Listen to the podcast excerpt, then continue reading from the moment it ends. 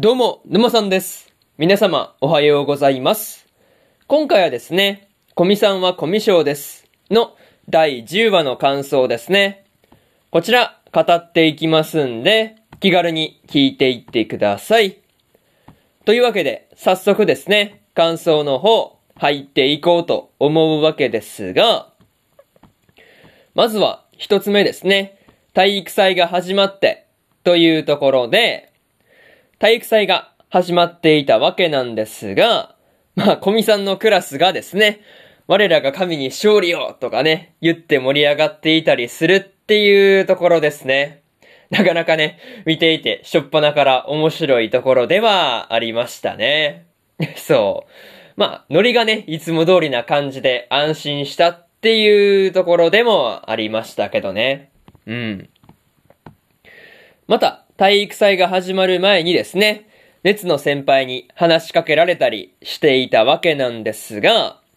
まあ、こう、人とかね、こう、なんていうか、やる気というか、そういうのをね、温度で表していくっていうところがすごく印象的だったわけなんですが、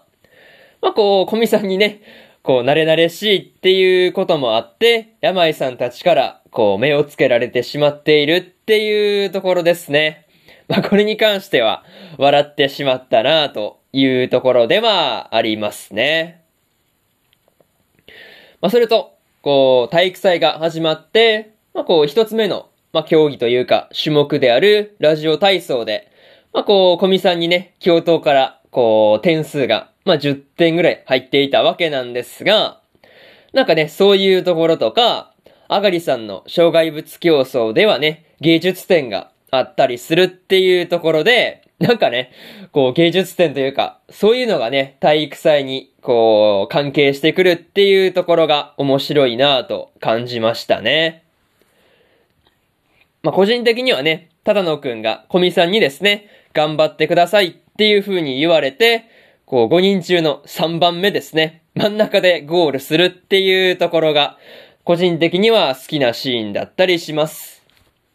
まあ、そういうところで、まず、一つ目の感想である、体育祭が始まって、というところ、終わっておきます。でですね、次、二つ目の感想に入っていくんですが、転んでも、というところで、小見さんがですね、まあ、最後、1億点も加算されるリレーでですね、転倒をしてしまったわけなんですが、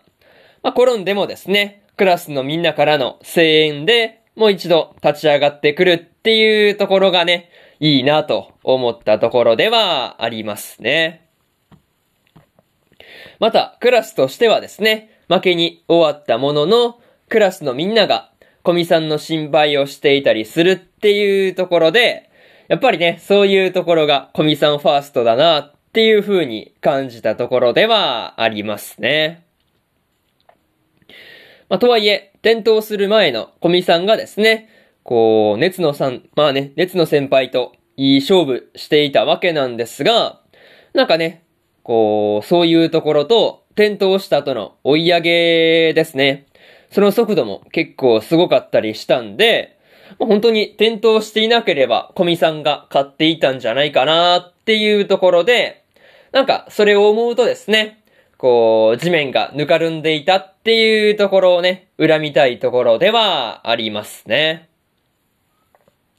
まあ、それと、小見さんのクラスメイトたちを見てですね、熱の先輩が、まあ、号泣していたわけなんですが、まあ、あれ、まあ、あれぐらい号泣するとは思ってなかったんでね。いや、そこで泣くっていう感じありましたからね。結構、びっくりしたところではありますね。ま、そういうところで、二つ目の感想である、転んでもというところ、終わっておきます。でですね、次、三つ目の感想に入っていくんですが、手伝いたいというところで、ただのくんがですね、学級委員の仕事を、まあ、大量にですね、みんなから押し付けられていたわけなんですが、まあ、それをね、こう、ずっと手伝いたそうにしてるっていう小見さんがですね、なかなか微笑ましいところではありましたね。また、学級委員の仕事に追われているただのくんをですね、おねみねさんがまあ、こう、手伝ってくれていたわけなんですが、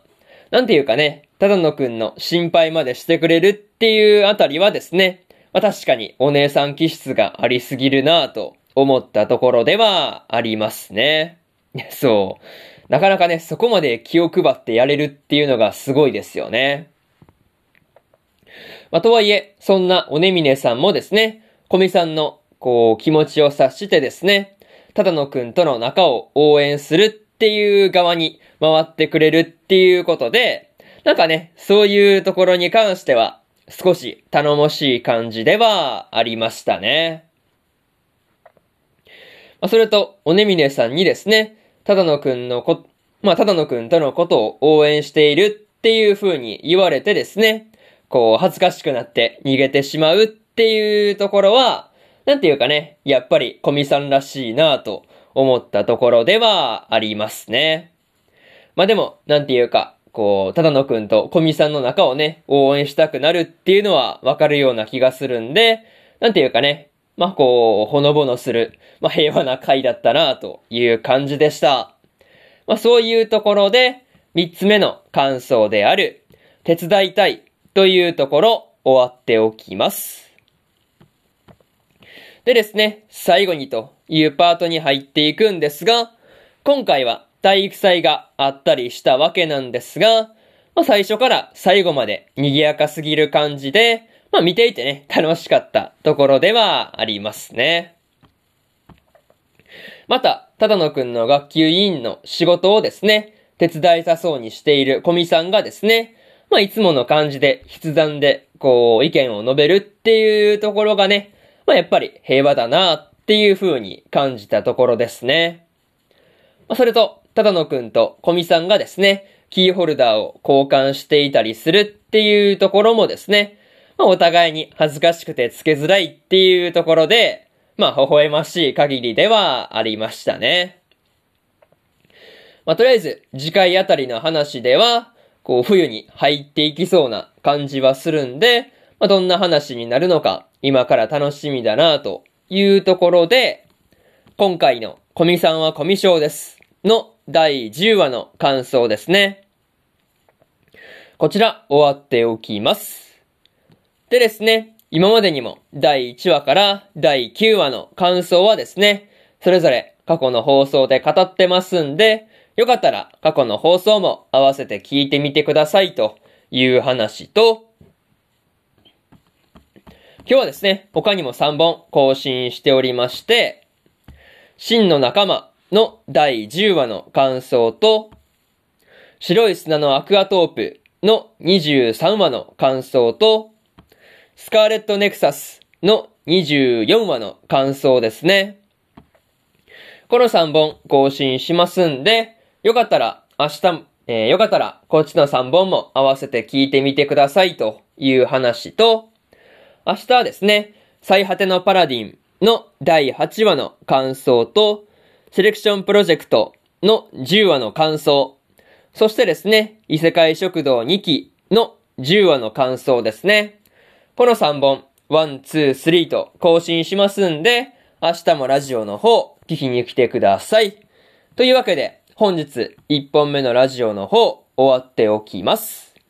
以上、沼さんでした。それじゃあまたね。バイバイ。